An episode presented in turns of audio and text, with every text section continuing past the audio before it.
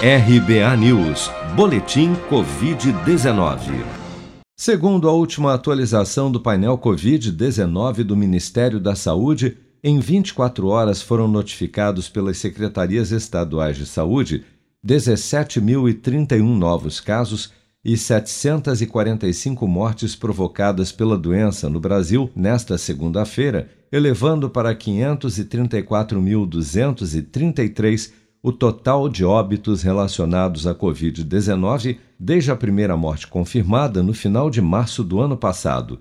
Ainda de acordo com a pasta, 906.084 pessoas, ou 4,7% do total de infectados pelo novo coronavírus, seguem internados ou em acompanhamento pelos órgãos de saúde em todo o país.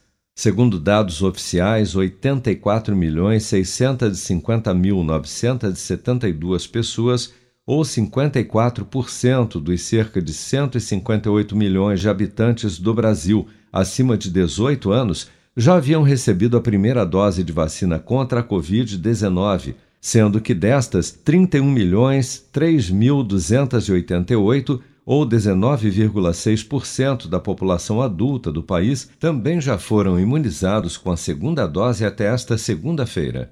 Dados da Secretaria de Saúde do Amazonas apontam que, com o avanço da vacinação no estado, principalmente após a imunização de maiores de 20 anos na capital Manaus, o número de mortes por Covid-19 no estado caiu 88% de janeiro a junho deste ano.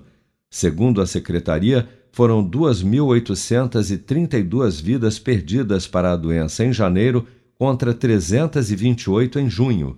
Mas apesar da expressiva queda nos índices de letalidade da Covid no estado, o cientista da Fiocruz, Felipe Naveca, alerta que o risco de uma terceira onda da doença no Amazonas, com a chegada da variante Delta do novo coronavírus ao país, ainda existe. O surgimento de, de variações do vírus ou do mesmo da entrada da Delta, a gente ainda não tem certeza que acabou o risco de terceira onda. Eu acho que a cada momento está diminuindo.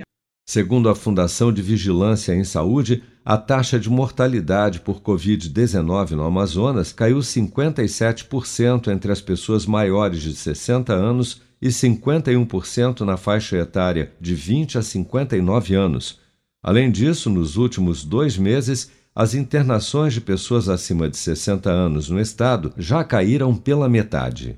Você está preparado para imprevistos? Em momentos de incerteza como o que estamos passando, contar com uma reserva financeira faz toda a diferença. Se puder, comece aos pouquinhos a fazer uma poupança. Você ganha tranquilidade, segurança e cuida do seu futuro. Procure a agência do Sicredi mais próxima de você e saiba mais. Sicredi, gente que coopera cresce. Com produção de Bárbara Couto, de Brasília, Flávio Carpes.